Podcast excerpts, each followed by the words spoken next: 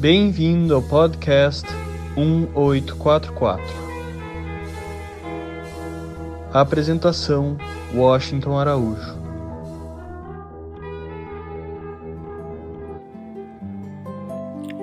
Hoje o podcast 1844 vai falar de um poeta muito amado, admirado, muitíssimo estudado no mundo todo, o poeta Carlos Drummond de Andrade.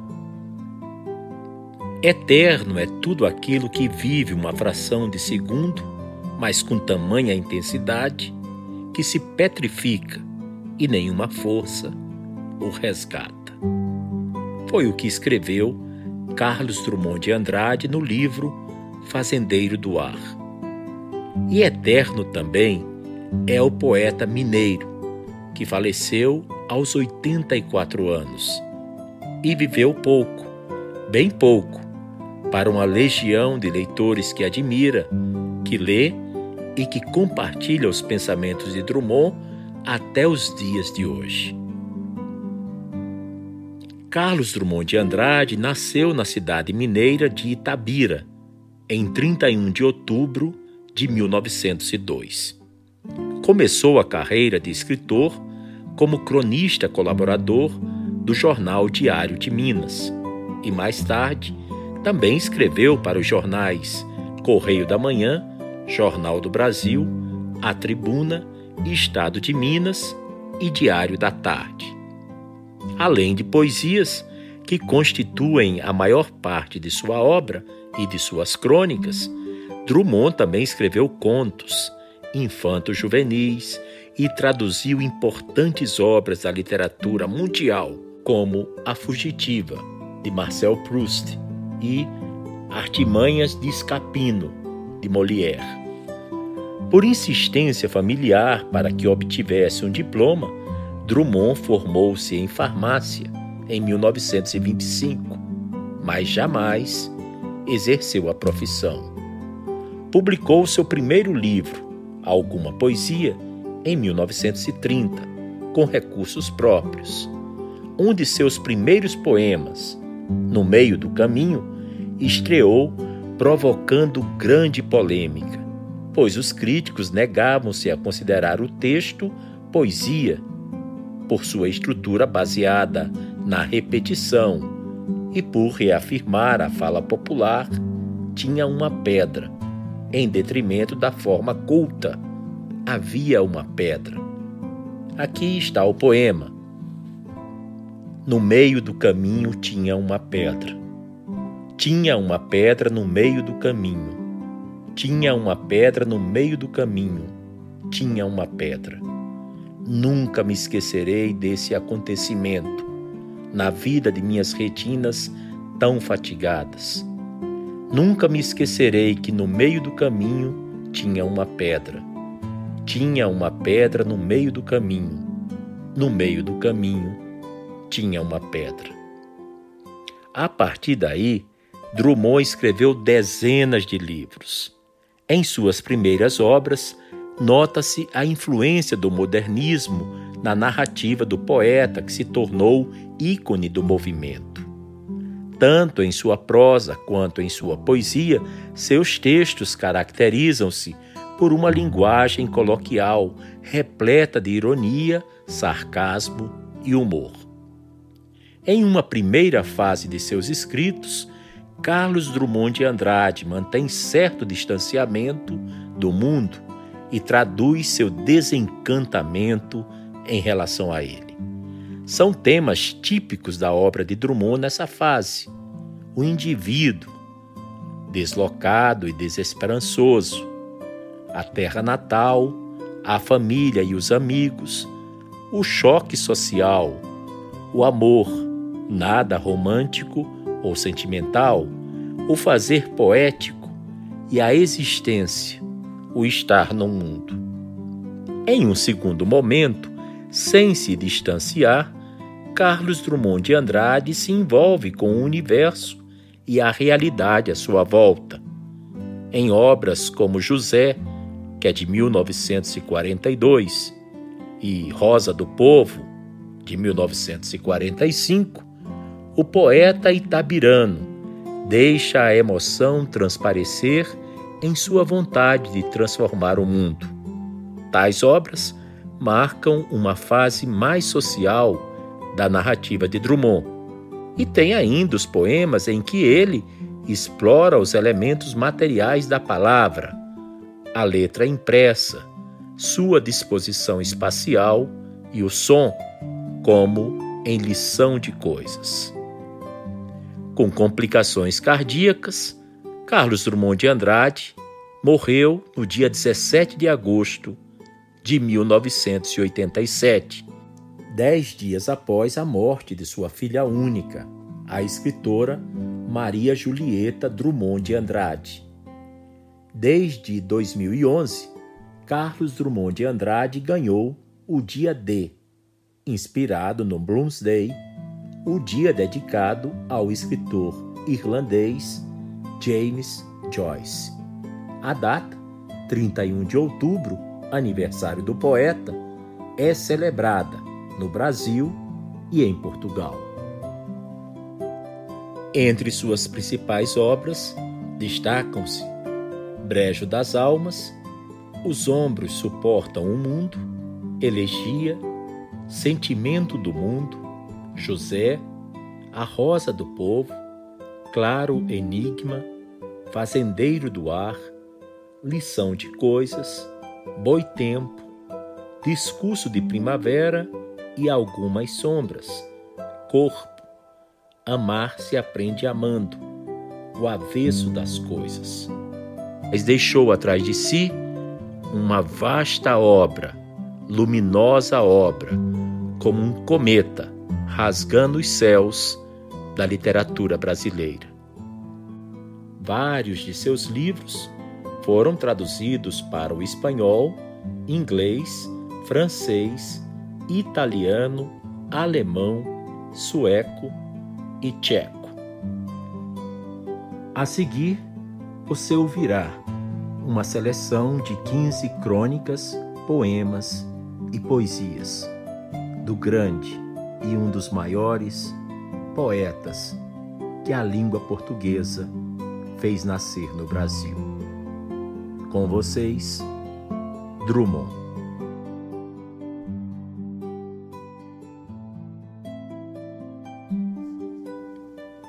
Para sempre. Por que Deus permite que as mães vão-se embora? Mãe não tem limite, é tempo sem hora, luz que não apaga. Quando sopra o vento e chuva desaba, veludo escondido na pele enrugada, água pura, ar puro, puro pensamento. Morrer acontece com o que é breve e passa, sem deixar vestígio. Mãe, na sua graça, é eternidade. Porque Deus se lembra, mistério profundo, de tirá-la um dia? Fosse eu rei do mundo, baixava uma lei. Mãe não morre nunca, mãe ficará sempre junto de seu filho, e ele, velho embora, será pequenino, feito grão de milho.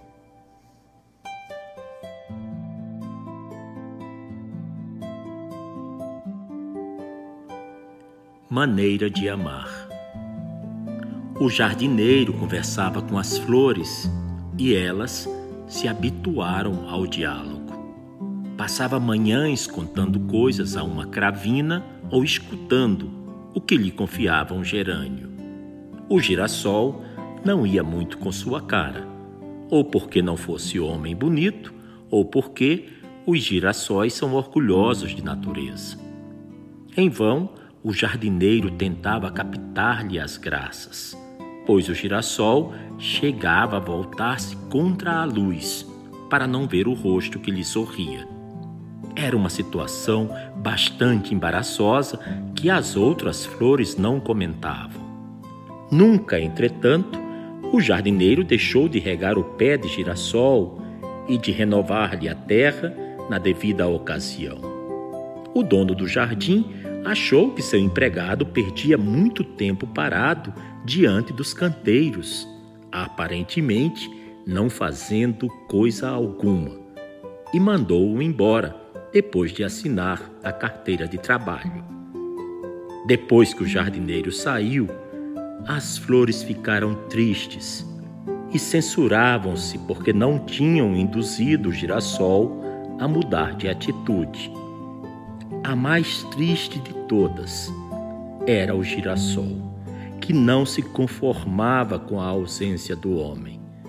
Você o tratava mal, agora está arrependido? Não, respondeu. Estou triste porque agora não posso tratá-lo mal. É minha maneira de amar. Ele sabia disso e gostava.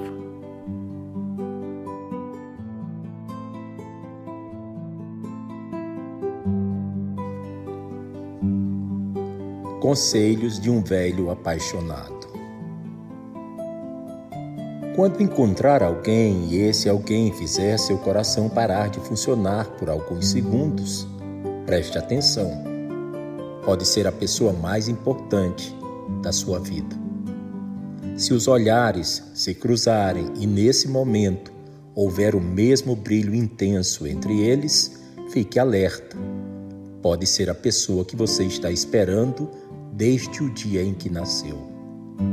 Se o toque dos lábios for intenso, se o beijo for apaixonante e os olhos se encherem da água neste momento, perceba, existe algo mágico entre vocês. Se o primeiro e o último pensamento do seu dia for essa pessoa, se a vontade de ficar juntos chegar a apertar o coração, agradeça. Algo do céu te mandou um presente divino, o amor. Se um dia tiverem que pedir perdão um ao outro por algum motivo e, em troca, receber um abraço, um sorriso, um afago nos cabelos e os gestos valerem mais que mil palavras, entregue-se. Vocês foram feitos um para o outro. Se por algum motivo você estiver triste, se a vida te deu uma rasteira e a outra pessoa sofrer o seu sofrimento, chorar as suas lágrimas e enxugá-las com ternura, que coisa maravilhosa! Você poderá contar com ela em qualquer momento de sua vida.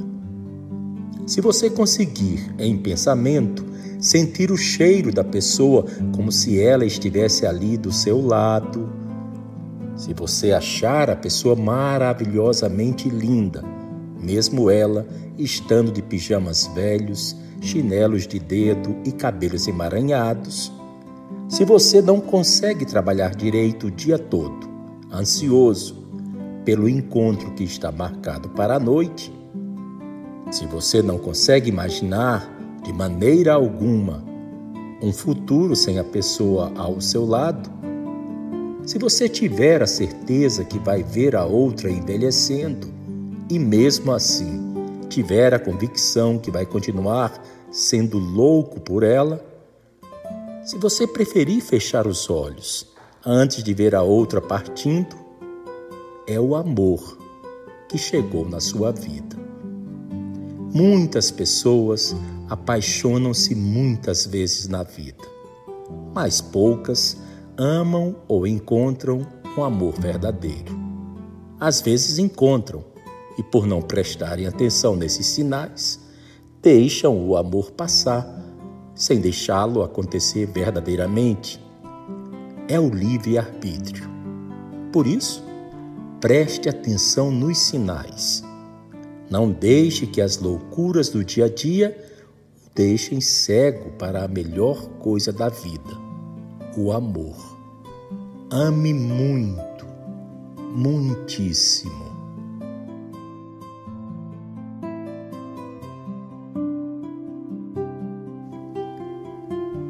José. E agora, José? A festa acabou, a luz apagou, o povo sumiu, a noite esfriou. E agora, José? E agora você? Você que é sem nome, que zomba dos outros, você que faz versos, que ama, protesta. E agora, José?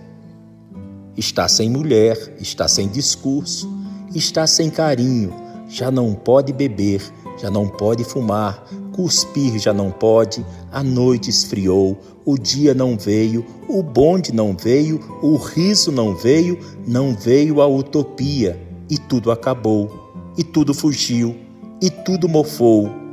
E agora, José? E agora, José? Sua doce palavra, seu instante de febre, sua gula e jejum, sua biblioteca, sua lavra de ouro, seu terno de vidro, sua incoerência, seu ódio. E agora, com a chave na mão, quer abrir a porta. Não existe porta. Quer morrer no mar, mas o mar secou. Quer ir para Minas, Minas não há mais. José, e agora? Se você gritasse, se você gemesse, se você tocasse a valsa vienense, se você dormisse, se você cansasse, se você morresse. Mas você não morre. Você é duro, José.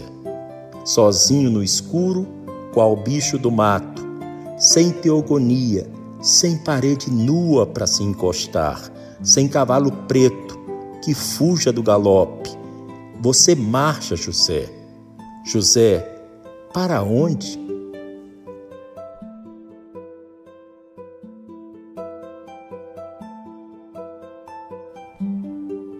Caso de Canário Casara-se havia duas semanas e por isso, em casa dos sogros, a família resolveu que ele é que daria cabo do canário. Você compreende? Nenhum de nós teria coragem de sacrificar o pobrezinho que nos deu tanta alegria. Todos somos muito ligados a Ele, seria uma barbaridade. Você é diferente. Ainda não teve tempo de afeiçoar-se ao bichinho.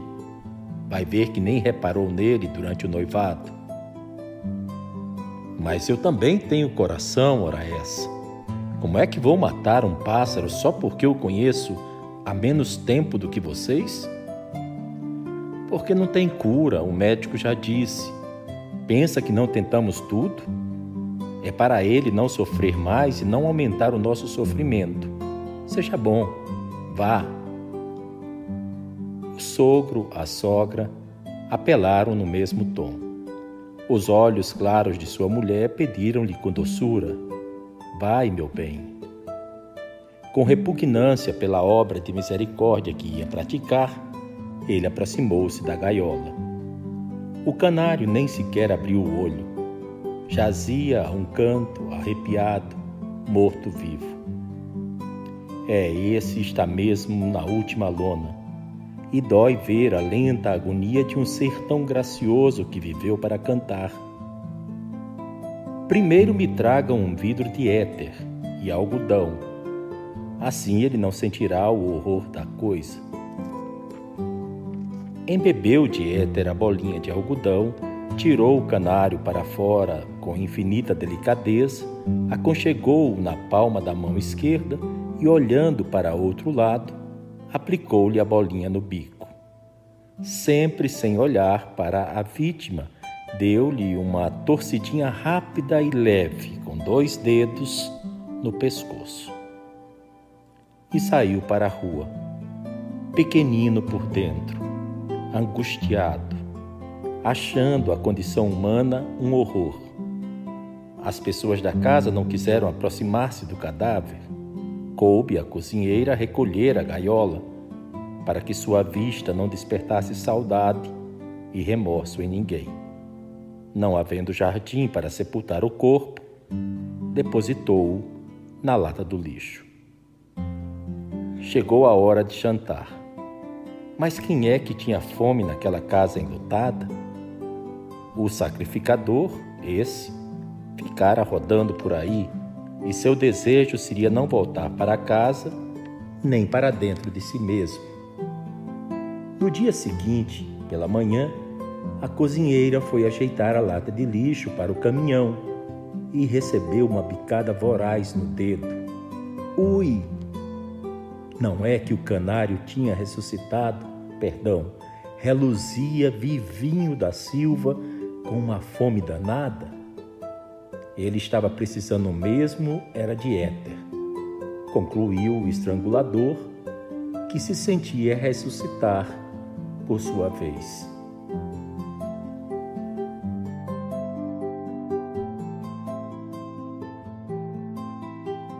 A ausência. Por muito tempo achei que a ausência é falta e lastimava, ignorante, a falta. Hoje não a lastimo. Não há falta na ausência. A ausência é um estar em mim e sinto-a branca, tão pegada, aconchegada nos meus braços.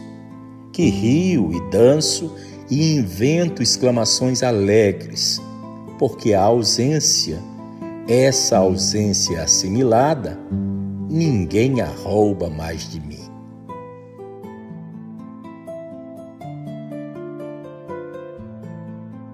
Quero. Quero que todos os dias do ano, todos os dias da vida, de meia em meia hora, de cinco em cinco minutos, me digas: Eu te amo. Ouvindo-te dizer eu te amo, Creio, no momento, que sou amado. No momento anterior e no seguinte, como sabê-lo? Quero que me repitas até a exaustão que me amas, que me amas, que me amas. Do contrário, evapora-se a amação, pois ao não dizer eu te amo, desmentes, apagas teu amor por mim. Exijo de ti o perene comunicado não exijo senão isto, isto sempre e isto cada vez mais. Quero ser amado por e em tua palavra. Nem sei de outra maneira a não ser esta, de reconhecer o dom amoroso, a perfeita maneira de saber-se amado. Amor na raiz da palavra e na sua emissão. Amor saltando da língua nacional amor feito som, vibração espacial. No momento em que não me dizes eu te amo, inexoravelmente sei que deixaste de amar-me, que nunca me amastes antes.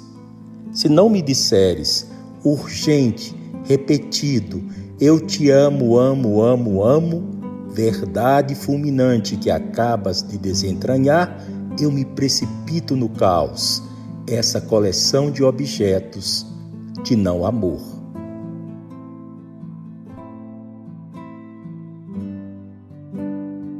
Consolo na praia. Vamos, não chores. A infância está perdida, a mocidade está perdida, mas a vida não se perdeu.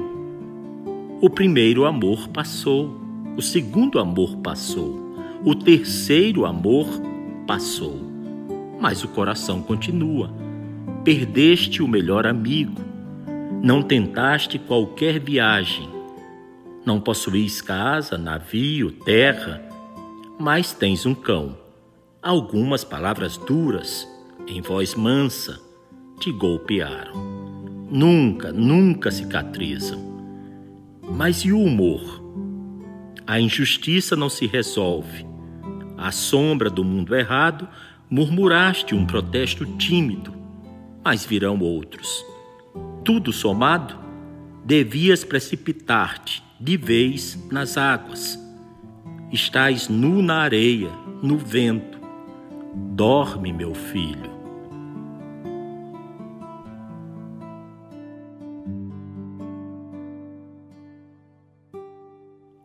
Resíduo. De tudo ficou um pouco, do meu medo, do teu asco, dos gritos gagos, da rosa ficou um pouco. Ficou um pouco de luz captada no chapéu, nos olhos do rufião de ternura, ficou um pouco, muito pouco. Pouco ficou deste pó de que teu branco sapato se cobriu Ficaram poucas roupas, poucos véus rotos, pouco, pouco, muito pouco. Mas de tudo fica um pouco. da ponte bombardeada, de duas folhas de grama, do maço vazio de cigarros, ficou um pouco. Pois de tudo fica um pouco. Fica um pouco de teu queixo no queixo de tua filha, de teu áspero silêncio, um pouco ficou, um pouco nos muros zangados, nas folhas mudas que sobem. Ficou um pouco de tudo no pires de porcelana, dragão partido, flor branca, ficou um pouco de ruga na vossa testa, retrato. Se de tudo fica um pouco, mas por que não ficaria um pouco de mim? No trem que leva ao norte, no barco, nos anúncios de jornal, um pouco de mim em Londres, um pouco de mim a Algures, na consoante, no poço? Um pouco fica oscilando na embocadura dos rios, e os peixes não o evitam. Um pouco não está nos livros. De tudo fica um pouco, não muito. De uma torneira pinga essa gota absurda, meio sal e meio álcool. Salta esta perna de rã, este vidro de relógio partido em mil esperanças. Este pescoço de cisne, este segredo infantil. De tudo ficou um pouco de mim, de ti, de Abelardo, cabelo na minha manga, de tudo ficou um pouco, vento nas orelhas minhas, simplório arroto, gemido de víscera inconformada e minúsculos artefatos, campânula, alvéolo, cápsula de revólver, de aspirina, de tudo ficou um pouco. E de tudo fica um pouco. Oh, abre os vidros de loção e abafa, o insuportável mau cheiro da memória. Mas de tudo, terrível, fica um pouco.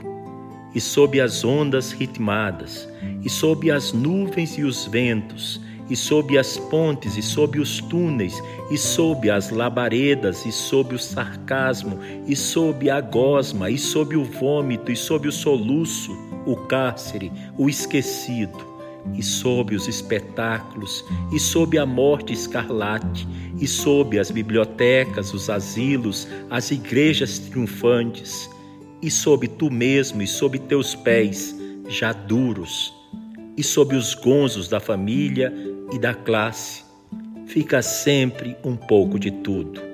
Às vezes, um botão, às vezes, um rato.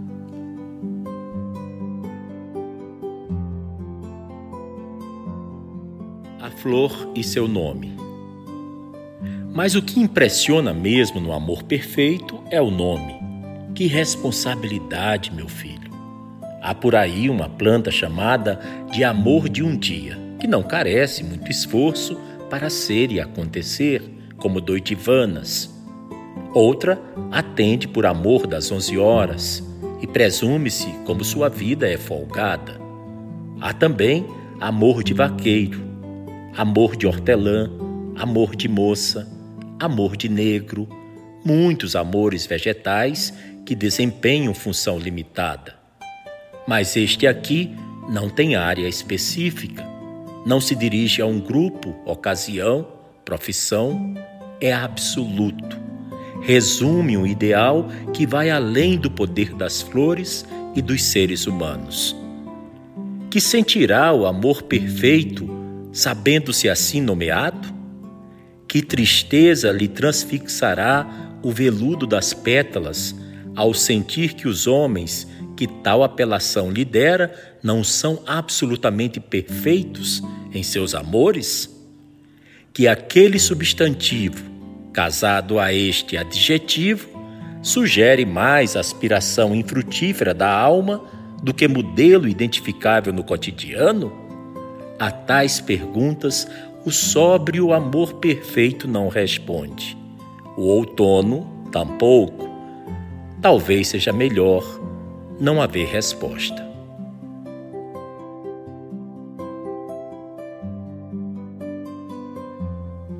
Mesmo antes de nascer, já tinha alguém torcendo por você. Tinha gente que torcia para você ser menino, outros torciam para você ser menina, torciam para você puxar a beleza da mãe, o bom humor do pai, estavam torcendo para você nascer perfeito. Daí continuaram torcendo. Torceram pelo seu primeiro sorriso, pela primeira palavra, pelo primeiro passo. O seu primeiro dia de escola foi a maior torcida. E o primeiro gol, então? E de tanto torcerem por você, você aprendeu a torcer. Começou a torcer para ganhar muitos presentes e flagrar Papai Noel. Torcia o nariz para o quiabo e a escarola, mas torcia por hambúrguer e refrigerante. Começou a torcer até para um time. Provavelmente nesse dia você descobriu que tem gente que torce diferente de você. Seus pais torciam para você comer de boca fechada, tomar banho, escovar os dentes, estudar inglês e piano. Eles só estavam torcendo para você ser uma pessoa bacana. Seus amigos torciam para você usar brinco, cabular aula, falar palavrão. Eles também estavam torcendo para você ser bacana. Nessas horas, você só torcia para não ter nascido. E por não saber pelo que você torcia, torcia torcido. Torceu para seus irmãos se ferrarem. Torceu para o mundo explodir. E quando os hormônios começaram a torcer, torceu pelo primeiro beijo, pelo primeiro amasso. Depois, começou a torcer pela sua liberdade. Torcia para viajar com a turma, ficar até tarde na rua. Sua mãe só torcia para você chegar vivo em casa. Passou a torcer o nariz para as roupas da sua irmã, para as ideias dos professores e para qualquer opinião dos seus pais. Todo mundo queria era torcer o seu pescoço foi quando até você começou a torcer pelo seu futuro. Torceu para ser médico, músico, advogado. Na dúvida, torceu para ser físico nuclear ou jogador de futebol. Seus pais torciam para passar logo essa fase. No dia do vestibular, uma grande torcida se formou. Pais, avós, vizinhos, namoradas e todos os santos torceram por você na faculdade. Então, era torcida para todo lado para a direita e esquerda, contra a corrupção, a fome na Albânia e o preço da coxinha na cantina. E de torcida em torcida, um dia teve um torcicolo de tanto olhar para ela. Primeiro, torceu para ela não ter outro torceu para ela não te achar muito baixo, muito alto, muito gordo, muito magro. Descobriu que ela torcia igual a você. E de repente, vocês estavam torcendo para não acordar desse sonho. Torceram para ganhar a geladeira, o micro-ondas e a grana para a viagem de lua de mel. E daí para frente, você entendeu que a vida é uma grande torcida, porque, mesmo antes do seu filho nascer, já tinha muita gente torcendo por ele. Mesmo com toda essa torcida, pode ser que você ainda não tenha conquistado algumas coisas, mas muita gente ainda torce por você. Se procurar bem, você acaba encontrando não a explicação duvidosa do mundo, mas a poesia inexplicável da vida. Eu torço por você.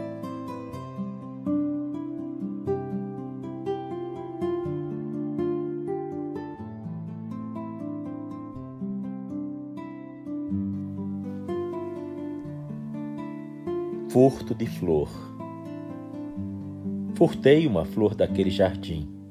O porteiro do edifício cochilava e eu furtei a flor. Trouxe-a para casa e coloquei-a no copo com água. Logo senti que ela não estava feliz. O copo destina-se a beber e flor não é para ser bebida. Passei-a para o vaso e notei que ela me agradecia, revelando melhor sua delicada composição. Quantas novidades há numa flor, se a contemplarmos bem. Sendo autor do furto, eu assumi a obrigação de conservá-la. Renovei a água do vaso, mas a flor empalidecia. Temi por sua vida. Não adiantava restituí-la no jardim, nem apelar para o médico de flores. Eu a furtara, eu a via morrer.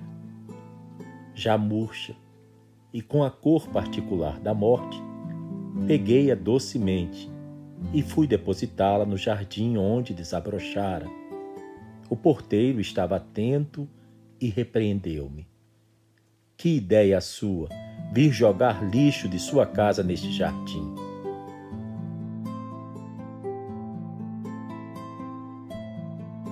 Poema de Sete Faces Quando nasci, um anjo torto desses que vivem na sombra disse: Vai, Carlos, cegoste na vida. As casas espiam os homens que correm atrás de mulheres. A tarde talvez fosse azul, não houvesse tantos desejos. O bonde passa cheio de pernas, pernas brancas, pretas, amarelas. Para que tanta perna, meu Deus? Pergunta meu coração. Porém, meus olhos não perguntam nada. O homem atrás do bigode é sério, simples e forte. Quase não conversa. Tem poucos, raros amigos. O homem atrás dos óculos e do bigode. Meu Deus, por que me abandonaste se sabias que eu não era Deus? Se sabias que eu era fraco? Mundo, mundo, vasto mundo. Se eu me chamasse Raimundo, seria uma rima, não seria uma solução. Mundo, mundo, vasto mundo. Mais vasto é meu coração. Eu não devia te dizer, mas essa lua, mas esse conhaque botam a gente comovido como o diabo.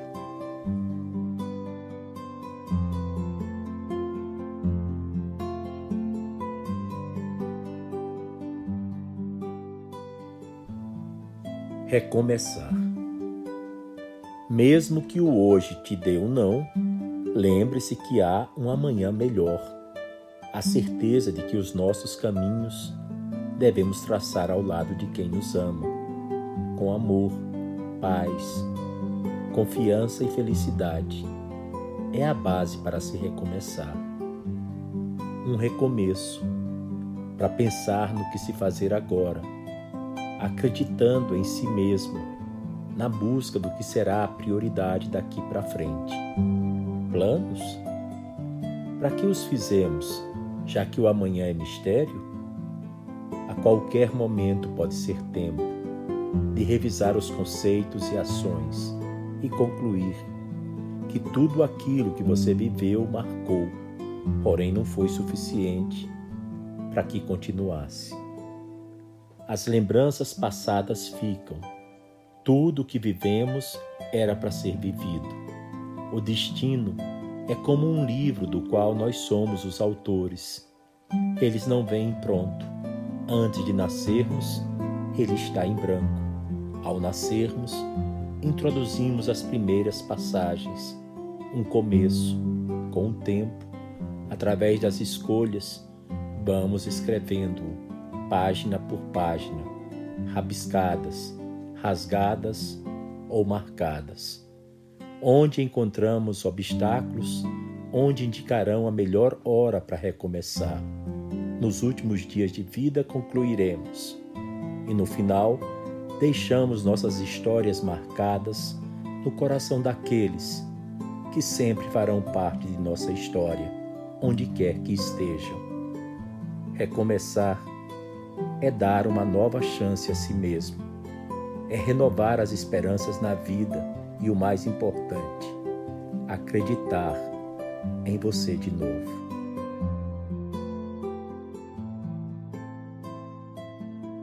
Receita de Ano Novo Para você ganhar belíssimo Ano Novo, cor do arco-íris ou da cor da sua paz, Ano Novo sem comparação com todo o tempo já vivido, mal vivido talvez, ou sem sentido, para você ganhar um ano, não apenas pintado de novo, remendado as carreiras, mas novo nas cimentinhas do vir a ser, novo até no coração das coisas menos percebidas, a começar pelo seu interior.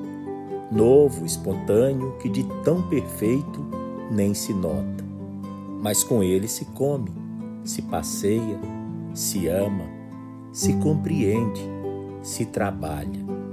Você não precisa beber champanhe ou qualquer outra birita, não precisa expedir nem receber mensagens. Planta recebe mensagens? Passa telegramas? Não precisa fazer lista de boas intenções para arquivá-las na gaveta. Não precisa chorar arrependido pelas besteiras consumadas, nem parvamente acreditar que, por decreto de esperança, a partir de janeiro as coisas mudem e seja tudo claridade, recompensa, justiça entre os homens e as nações, liberdade com cheiro e gosto de pão matinal, direitos respeitados, começando pelo direito ao gosto de viver para ganhar um ano novo que mereça este nome, você, meu caro, tem de merecê-lo. Tem de fazê-lo novo. Eu sei que não é fácil, mas tente, experimente, consciente. É dentro de você que o ano novo cochila e espera desde sempre.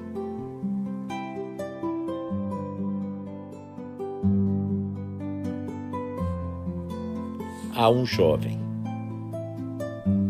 Prezado Alípio, ontem à noite, ao sair você de nosso apartamento, aonde for em busca de sabedoria grega e só encontrou um conhaque e um gato por nome Crispim, assentei de reduzir a escrito o que lhe dissera. Aula de ceticismo? Não, ele se aprende sozinho. A única coisa que se pode remotamente concluir do que conversamos é: não vale a pena praticar a literatura se ela contribuir para agravar a falta de caridade que trazemos do berço. Por isso, e porque não adiantaria, não lhe dou conselhos. Dou-lhe anticonselhos, meu filho. E se o chamo de filho, perdoe, é mania de gente madura. Poderia chamar-lhe irmão, de tal maneira somos semelhantes, sem embargo do tempo e do pormenor físico. Cultivamos ambos o real ilusório, que é um bem e um mal para a alma. Pouco resta fazer quando não nascemos para os negócios, nem para a política, nem para o mistério guerreiro. Nosso negócio é a contemplação da nuvem, que pelo menos ele não nos torne demasiado antipáticos aos olhos do coetâneos absorvidos por ocupações mais seculares. Recolha, pois, estes apontamentos. Alípio, saiba que eu o estimo. 1. Só escreva quando de todo não puder deixar de fazê-lo, e sempre se pode deixar. 2. Ao escrever, não pense que vai arrombar as portas do mistério do mundo. Não arrombará nada. Os melhores escritores conseguem apenas reforçá-lo e não exija de si tamanha proeza. 3. Se ficar indeciso entre dois adjetivos, jogue fora ambos e use o substantivo. 4. Não acredite em originalidade, é claro, mas não vá acreditar tampouco na banalidade, que é a originalidade de todo mundo. 5. Leia muito e esqueça o mais que puder. 6. Anote as ideias que lhe vierem na rua, para evitar desenvolvê-las. O acaso é mau conselheiro. 7. Não fique baboso se lhe disserem que seu novo livro é melhor do que o anterior. Quer dizer que o anterior não era bom. 8. Mas se disserem que seu novo livro é pior do que o anterior, pode ser que falem a verdade. 9. Não responda a ataques de quem não tem categoria literária. Seria pregar rabo em Nambu. E se o atacante tiver categoria, não ataca, pois tem mais o que fazer. 10. Acha que sua infância foi maravilhosa e merece ser lembrada a todo momento em seus escritos? Seus companheiros de infância aí estão e têm opinião diversa. 11. Não cumprimente com humildade o escritor glorioso, nem o escritor obscuro com soberba. Às vezes, nenhum deles vale nada, e na dúvida, o melhor é ser atencioso para com o próximo, ainda que se trate de um escritor. 12. O porteiro do seu edifício provavelmente ignora a existência, no imóvel, de um escritor excepcional. Não julgue por isso que todos os assalariados modestos sejam insensíveis à literatura, nem que haja obrigatoriamente escritores excepcionais em todos os andares. 13. Não tire cópias de suas cartas pensando no futuro o fogo, a umidade e as traças podem inutilizar sua cautela. É mais simples confiar na falta de método desses três críticos literários.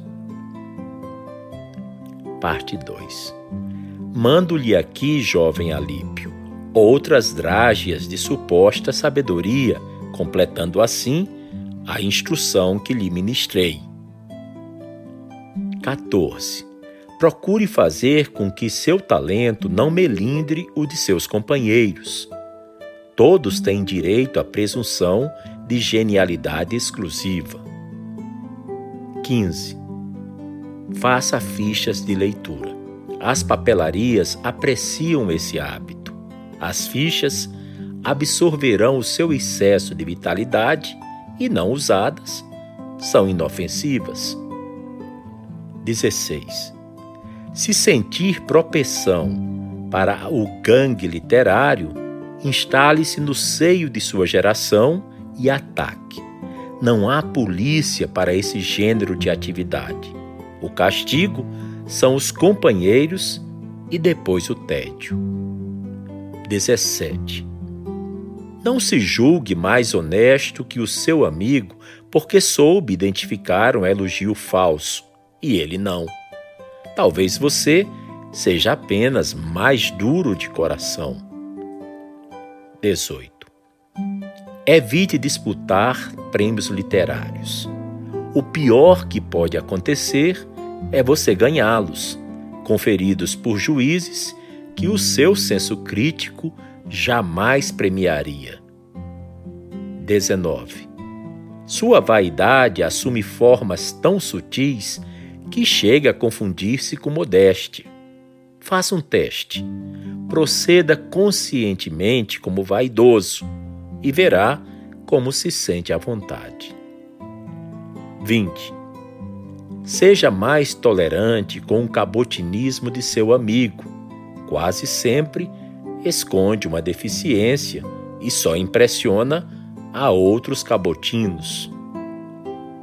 21 Quanto ao seu próprio cabotinismo, ele esfriará se você observar que, na hipótese mais cristã, é objeto de tolerância alheia. 22. Antes de reproduzir na orelha de seu livro a opinião do confrade, pense, primeiro, que ele não autorizou a divulgação. Segundo, que a opinião pode ser mera cortesia. Terceiro, que você não admira tanto assim o confrade. 23. Procure ser justo com os outros.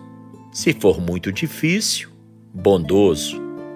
Na pior eventualidade, omisso. 24. Opinião duradoura é a que se mantém válida por três meses. Não exija maior coerência dos outros, nem se sinta obrigado intelectualmente a tanto, e proceda à revisão periódica de suas admirações. 25. Procure não mentir, a não ser nos casos indicados pela polidez ou pela misericórdia. É arte que exige grande refinamento, e você será apanhado daqui a 10 anos se ficar famoso, e se não ficar, não terá valido a pena. 26. Deixe-se fotografar à vontade, sem chamar os fotógrafos. Não recuse autógrafos, mas não se mortifique se não os pedirem. Homero não deixou cartas nem retratos, mas Baudelaire deixou uns e outros. O essencial se passa com outros papéis. 27. Você tem um diário para explicar-se. É assim tão emaranhado? Para justificar-se. Sua consciência anda meio turva? Para projetar-se no futuro, julga-se tão extraordinário? 28.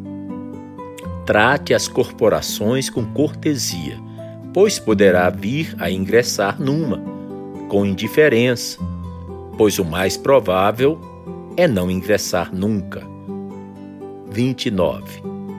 Aplique-se a não sofrer com o êxito de seu companheiro, admitindo, embora, que ele sofra com o de você. Por egoísmo, poupe-se qualquer espécie de sofrimento. 30.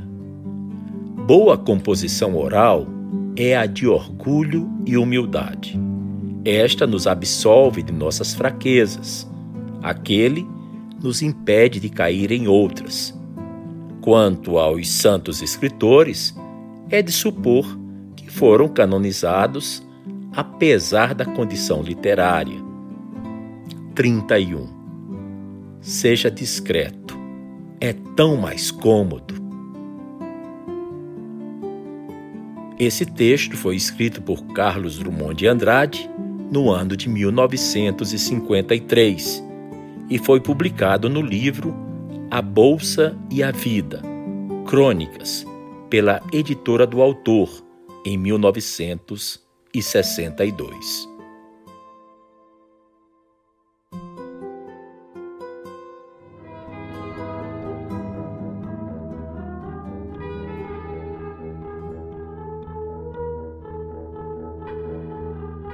Você acabou de ouvir mais um episódio do podcast 1844.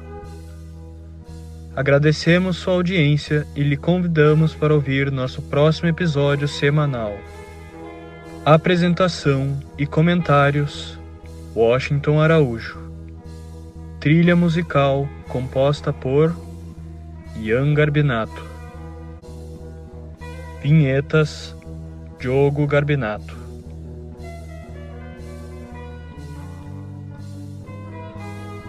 Contatos com a produção para comentários e sugestão de temas podem ser feitos através do e-mail podcast1844 gmail.com